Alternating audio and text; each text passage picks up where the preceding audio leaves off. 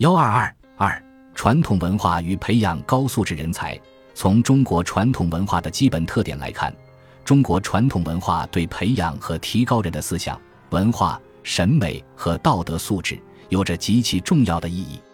二十一世纪是一个在各个方面都必然要发生激烈竞争的时代，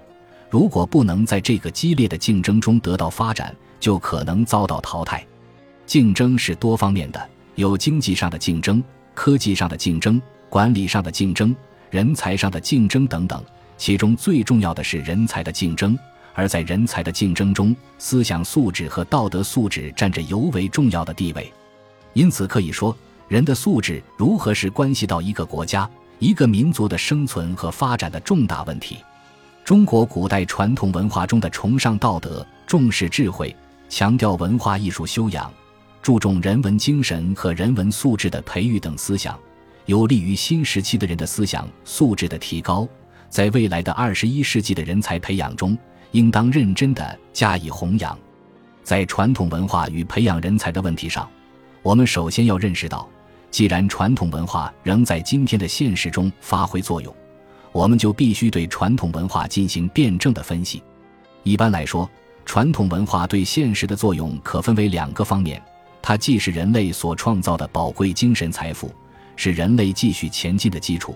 又是一个可以阻止人们向前发展的包袱。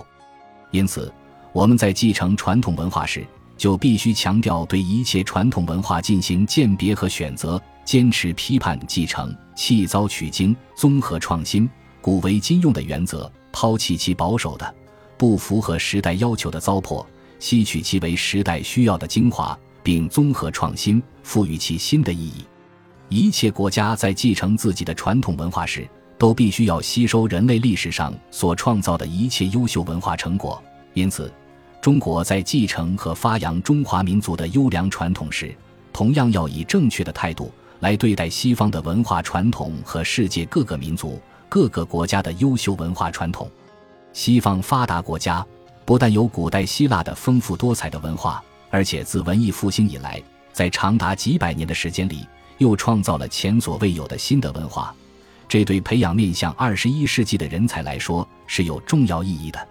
古老的埃及文化、印度文化不但在历史上有着辉煌的成就，就是在今天，仍然是我们应当批判继承的。当然，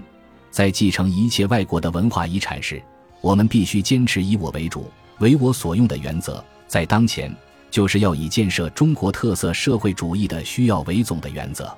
一般来说，不同的国家和民族都必然有自己的传统，都应当受到尊重。随着经济的发展和社会的进步，各种文化之间的交流也必然日趋频繁，文化之间的冲突也同样是不可避免的。但是，它绝不像有些人所认为的，在二十一世纪将会有某一种文化去战胜其他各种文化。去吃掉其他各种文化，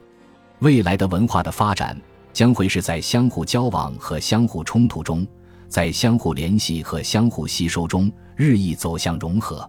尽管各种社会制度不同，每一个国家、每一个民族的文化都将会在保持自己的文化特色的同时，既继承本民族传统文化的优秀成果，又吸取人类历史上一切优秀文化的精华。从而使自己的文化更加丰富多彩和更加具有民族的特色。